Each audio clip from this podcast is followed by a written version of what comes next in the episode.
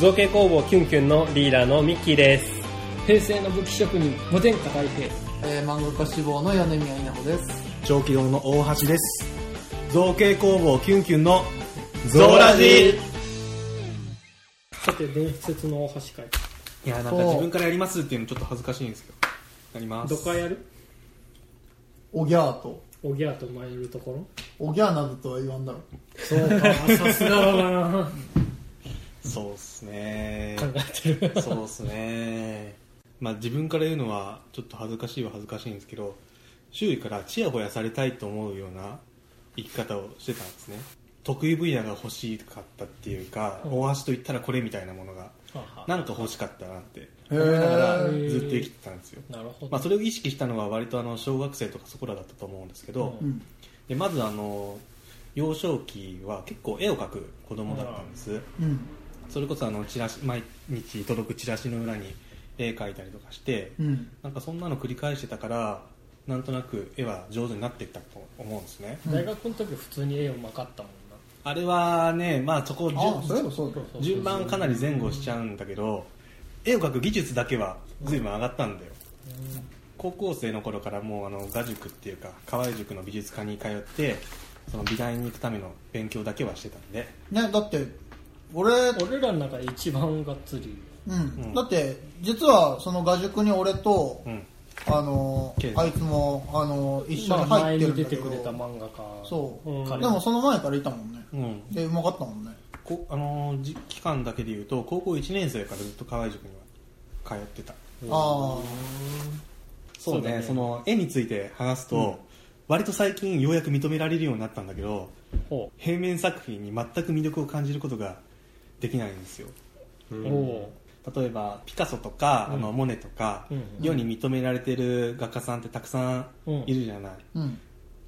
そういったものをなんかみんなが美しいと思えるものを美しいと思えることこそなんか正義みたいに思ったんだけど、うん。なんかねどうしてもね昔から全然いいと思えなくて、うん。はあ。の美術館とかでそういった展示会よくやるじゃないですか、結構見に行ったんですよ頑張っていやでもパッと見じゃ全然わからないなって思ってその背景も知ろうと思ってあその美術史的なものを図書館で借りてきてう。読んで。歴史まで調べてそういうストーリーまで知ればもっと好きになれるんじゃないかと思ったんですけど、全然好きになれないんですね。でそれはあの自分で絵を描く時にもずっと現れていて、うんその画塾に通ってる間にも当然テーマ与えられて絵を描くんですけど直感的になんか美しい構図とか分かんないんですね。うん。なのでこの過去の修作とかそういったものをもう本当に洗ってどういった構図が美しいと思われるのかっていう そういったあの相対的ななんか価値基準に沿って描くっていうのを続けてたんですよ、うん。うん。ん。あんまりまあその文具好きっていうのはあの分かってたけどねその作るところまでは知らんかったもんな最初の頃は。確かにそうね逆にあの立体造形は結構魅力感じること多いんですよ、ああまあ、そういうね美術系でいうと展覧会でいうとあの工芸部門にありますよね、ああなるほどね。ガラス造形とか工芸とか、ああいったものはあ綺麗だなって素直に思えるんで。やっぱ立体物っていうのはやっぱ何らかのその機能性実用性をそこに見出すんじゃない？多分感情の人じゃないでしょ大橋君は、多分そうだと思う、うん、人のあれじゃんその共感性薄いじゃん。それ全然、うんあ思ってるよ、うん。じゃん、うん。だからやっぱりそういう何そのい言い悪いとかじゃなくて感情のさうん。じゃない。だからやっぱそういうさその絵から見るやっぱ情緒とかさ、うん。そういうものにその魅力を感じない。だからむしろそういうものってよりはやっぱその工芸品とか、そこにその実用性とかにやっぱ魅力を感じるってことそういうことじゃないそういうことだと思やっぱ立体の方がね機能性とか理由付けとかううん。確固たるものがちゃんと掘っていくと出てくるもんね。うん。平面だとどうしてもまあその気になれば何でもできちゃうっていうのがどんどん強くなるから。確かに理由付けできる要素は少ないよね、立体よりはたまに解説の本とかそういうの読んでてもこじつけじゃねみたいなの出てきたりしちゃうもんでどうしても。うーん。平面だと当人がどう考えたんか分かんないよって。そうそうそうそうああそういうところ出てきちゃうからまあ怪しい感はあるけど立体だとこの技術は難しいんだといえばそりゃそうだってねう。ん。確実なものが分かるし、工芸品とかそういうことね、そうそう。まあみんなが美しいと思ってるものを美しいと思えないっていうのはすごい悔しかったんだけどああまあね最近は割り切りました。まあ認められるようになったというその自分も。うん、うん、で話はちょっと飛んじゃったんだけど、でもそれでもなんだろう昔からなぜか絵は描いてたのね、うん。で今思えばその完成した絵が好きだったわけじゃなくて絵を描くという行為自体が多分好きだったんですよ。うーん。例えばデッサンとか描いててもそうだと思うんですけど、絵を描くことによって何かしらのその描きたいものをイメージしてそれを形作っていくっていう工程じゃないですか、はいはいはいはなんかそれがそのなんていうんですかね。まあでも結局あれでしょ。その自分の思いが形になっていくのがさあの好きっていうことでしょ、あーそれが別にその時は多分手段的にその、二次元というかその紙に鉛筆で書くっていう手段をそうそうそれしかなかったっていうだけで。で結局それが実際のところはあの実際に自分で見て触ってうん。使えるっていうものにその魅力を感じてたっていうだけでさ。そうだったと思いますね、本当。うーん。でもなんだろうやっぱりチヤホヤされたいっていうのがあったから結構それであの迷走している期間は長く続いていてまあ、小さい頃からそうやって絵を描くっていう行為自体はやってたんで割とあの結構あのーうん。上手な絵を描くことができる子供だったんですよ。まあ上手な絵描けると若干チヤホヤされやすい。よそうされねやすい。どうしてもちっちゃい頃って。まあ、うん。だからね小学生の頃とかはやっぱりあのクラスに1人か2人いるじゃないですか絵の上手な子って、いるいるいるその子だったんですよ。ああそれであこ僕は絵が得意なんだっていうかそれでアイデンティティ見出せてたというか、そうね、うん。絵のうまい子クラスの中で誰って言われて言われる子だと名前が上がる子だったそうそうそうなああなるほどね。わかるわかるわかる。だからまあ絵っていうのが自分の中であったんですけどあある時小学5年生ぐらいの頃だったんですけど、うん。父親に将棋をふっかけられたんです。ようん。あ将棋やろうぜって。ああびっくりした。将棋うわあそれぶっかけられたぶっかけられたそんなことだったら父親もういないと思うんで。痛いよお父さん何があったんですそれは一体でまああの案の定ボッコボコにされたからうん。悔しくって勉強してね。うん。そういえば将棋もそうだったもんね。ね将棋のそう人なの将中高将棋部ですよ知らんかった。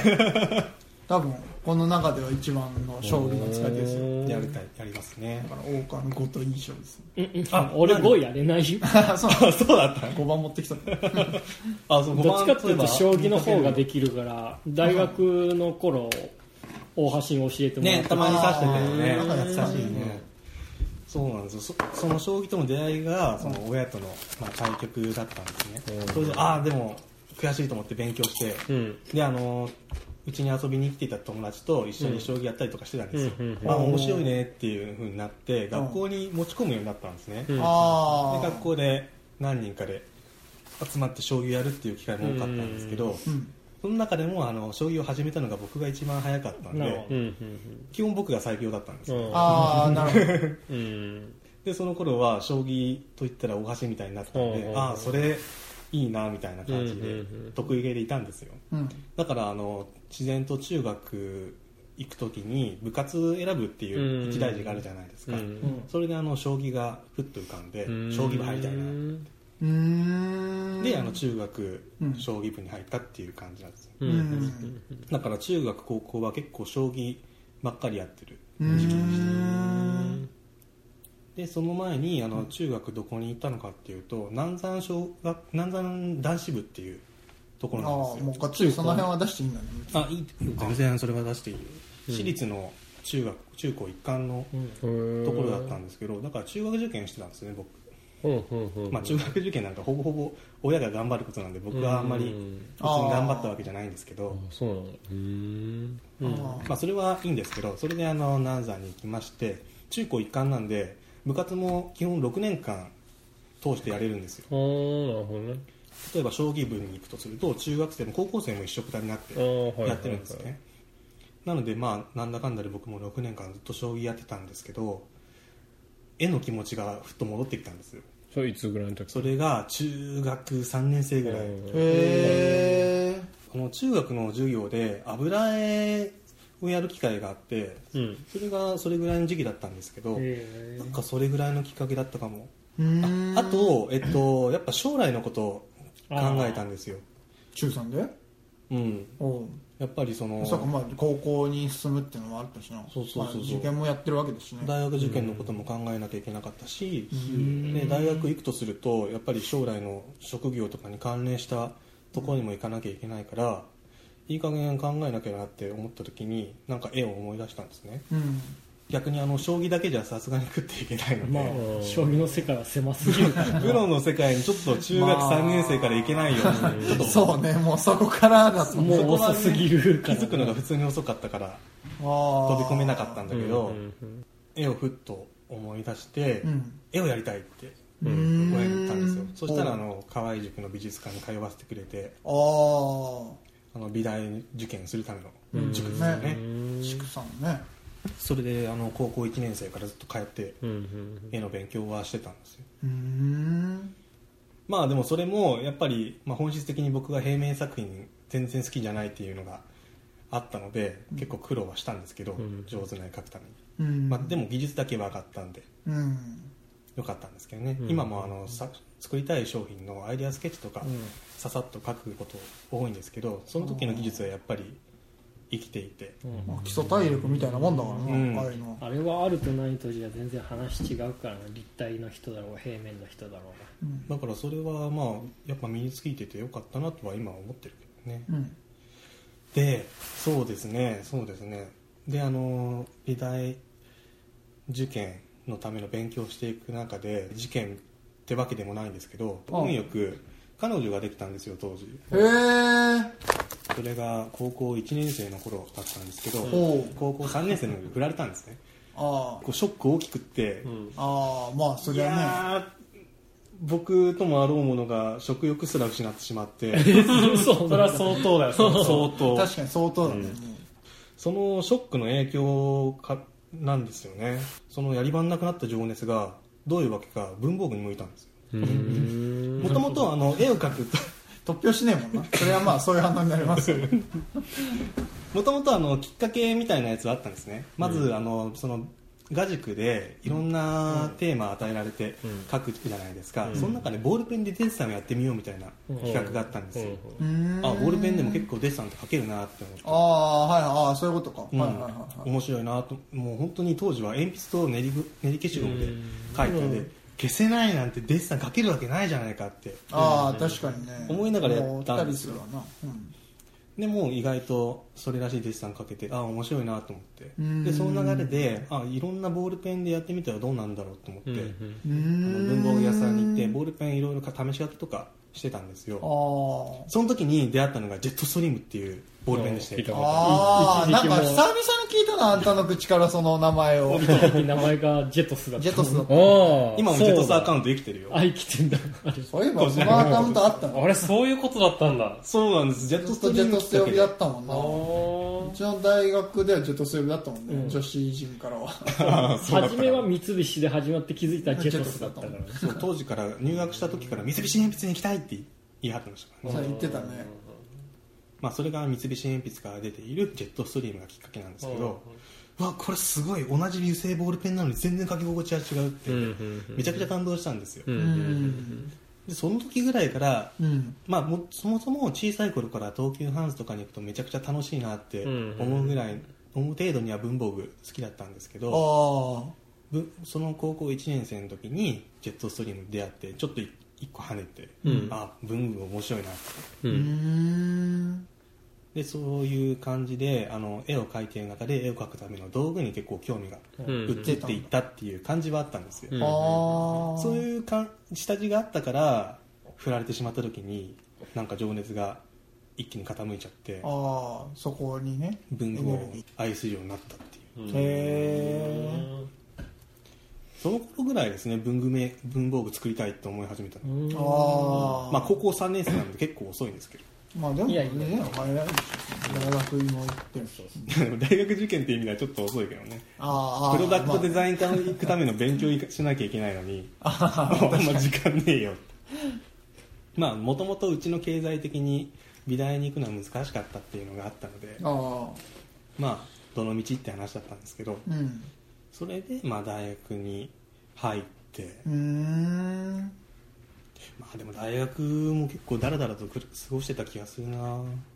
まあ大学ではね。まあでも、まあでもあれじゃんビジネスのあの雑誌載ったりとか、うん。あれはすげえなって思った。あれ3朝年とかいろいろ行ってて朝活もやってた。あそうそうそう。朝活めっちゃ今よりやってたもんな。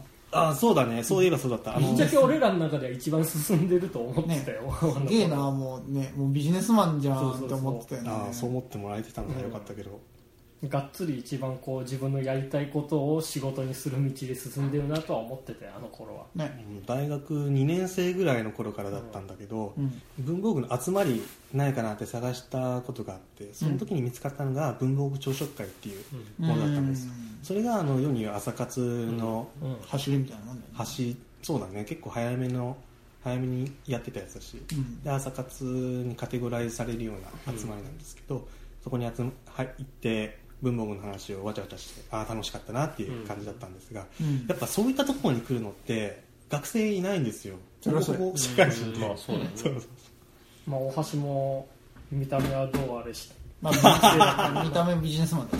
よ 多分。そうだ絵当時当時からさすがの馴染み感は良かったと思うよ。僕より絶対年上じゃん。な？何浪してきたんだこの人と思って。貫禄マジですかいいですけど全然貫禄はエグかったかな。そうね。コンプレックスだけど。あそうなコのンプレックスですよそりゃ。だから若く見られる人いいなっていつも思ってますうん。まあ別にどうでもうもいいからこの年になったらどうでもいいやろ。俺この年になってまだ若く見られるのも辛いもんだちょっとね辛いもんはあるよね僕まさに学生僕ね多分ねさっきねカーマプロでねだいぶ幼く見られたんじゃないかと思って。なんかクリップ3つクリップ2つ買うだけでめっちゃ盛り上がってましたよね。じゃああのねお金をだあのーねそうクランプを買ってお金を出したんだけど、えっと1070円とかって言われて、はい。であの1万1000円札がなくて、1万円とさっきもらったあー1万円とあー100円を出したなんて、で僕1万円って出してるって分かってながらあのー、1000 1000あじゃあ1000円と100円でみたいなこと言っちゃっておばちゃんもちょっとびっくりっていうかその笑いながら、あのーあこれ1万円ねみたいな、うん。別にこれ1000円でもいいけどって言ってて。でその後にその後にあのーまあでもなんかお年玉なんかお年玉がなんちゃらとかって言われて。お年玉どうここれお年玉お年玉との一枚だと思われてんのかと思って。お年玉でクランプ買いに行くぐらい お年玉っちゅうことはこれいくつに見られたんやろうなと思って。確かにだ確かに。からまあ学生以下よりしたと。いやいやそやろまでではないでしょ。ないでいやいやさすがにそんなことはないないでしょ。まあでもまああま嫌いなあ職業的にその若く見られる人が多いですからね。あかもしれん。ね、あそうなんで盛り上がってたの？そういうことだったんですね。なんかえらい盛り上がってんなって思いながら俺ら二人。不思議だなと思って。クランプ2つなのにめっちゃレジでめっちゃ盛り上がるどんなコミュ力だよ。確かに。レジの人とそんなにそうねそんな朝活に、社会人の集まる朝活に学生の身分で追い込んでいって、まあ、最初はあのそういった趣味の集まりだと思って行ったから、うん。ハードルが低くいけたっていうのがあったんですけどだけあどでそれであのその全然思わぬ形で社会人の方と話す機会があってああ全然すげえ快く受け入れてくれるなっていうのがあったのでそれがきっかけでいろんな朝活に参加するようになったんです。ああでもともとあの文具で起業したいっていう思いが昔からあったので、まあ、すごい打算的なんですけどその時に利用できるような人脈も作っておければと思ってまあめっちゃ参加してた大切なことでのはありましたね、いやーまあでもね当時の自分のことは正直あんまり好きではなくってはなんか世にあの意識の高い系の学生だったなってすごい思うんですようん。まあ低いか高いかで言えば高いけど別にそれが悪くはなかったからいいんじゃない？ちょっとね周りにねなんかなんか嫌味なやつって思われたら嫌だったなっていうのは今思ってる。別に俺はどうとも思ってなかっ だったらいいけどだったらいいんだけど。たちょっとねすげえなとは思ってたけど別に。ちょっとね今思うと引っかかるところは。あーまあなんか小さい頃からの人にすごく見られたい的な、うん。あれもちょっと混ざっちゃったっていうところそうだからね多分ね割とそんな感じ出してたと思うその、うん。社会人に飛び込んでってる俺すげえだろみたいな。ああまあすごかったからいいんじゃない？まあ確かにあの何もやってないよりはよっぽどいいとうん。今でも思ってるし、うん。実際あのその時の縁が今も続いてて、うん。ありがたい話もらったりすることもあるから、よかったんだけどね。そうそれでそうだね。大朝活とかに参加しまくって、まあ、知見広めましてうん。で大学では自分の作りたいものを文房具とか作ってうんまあそれなりに大学生活そうだ。ねなんかだらだら過ごしてたとは言ったけどまあまあやることはやったのかもしれない、そうだねまあ34年がっつりやってたんじゃない？うん、もっとやりやり終わったと今思えば思うけどまあまあ。まあまあね。まあそれはまあそれは。誰も誰でも振り返りは思うことですが、そうね。でもともとやっぱりあの文具メーカーに就職したいという気持ちがあったんで就職活動はめちゃくちゃ頑張ったんですよ、めっちゃ頑張っとったね。当時の就職活動はそのいつだったっけ、えっと、大学の3年生の12月ですね、うん。12から月解禁じゃないそう解禁なってたんでその12月から基本的には頑張ったんですけど文具メーカーって全然名古屋にないんですね。うん。ああ名だたる文具メーカーの本社はもう大阪か東京ばっかり。あー。まあまあまあ。でどこも本社はそんなもんだ。うん。そういったあの会社を受けようと思うと、面接とか説明会行かなきゃいけないじゃないですか、はいはいそういったのも会場としては基本的に東京や大阪なんですよ。うん。わ名古屋で全然やってないじゃん。どうしようってなって、うん。だからあのもう夜行バスに乗って乗ってですねあーそういやなんか。ミラー乗りまくってたもんね。もうねミラーのプレミアム会員に乗ってねめちゃくちゃの週に 2回ぐらいあの多い時は。頃はめっちゃ旅しとったな。ね。大学の授業サボりまくってね。いろんなとこ行きましたよ、ええまあ、おかげで今は本当本当どんな夜行バスもどんとこいなんだけど。あまあ元よりどこでも寝れる系だから。平気でしょ。ああそうだったっけ？ピロティのコンクリの上でも寝れるやんけうん寝れたね段ボール1枚引いて寝とったぐらい爆睡だったからね。なんかの時に朝方すげえ音量でアラーム鳴ってるのに ずーっと寝ててずっとうるせえなーって思いながら。いや本当は申し訳ないねそれいやいはやだからだからどこでもスッて寝れるからすげえなって思う。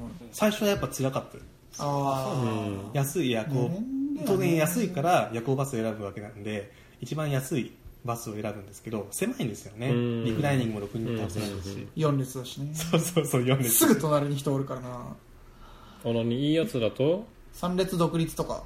になります。だから1個空いてるってこだから全部細い全部狭いけど通路は。いはいはいはいなあと前後の間隔も広いんでリクライニングも割と自由にカーテンとかも普通にあったりするもんね割と快適だと思いますよ。僕乗ったことないんですけどそれは。あ本当？それは。快適よ全部安いやつ。でもあのまあ僕の中のルールで言うとちょっとリクライニング倒してあとアイマスクつければもう寝られるんです。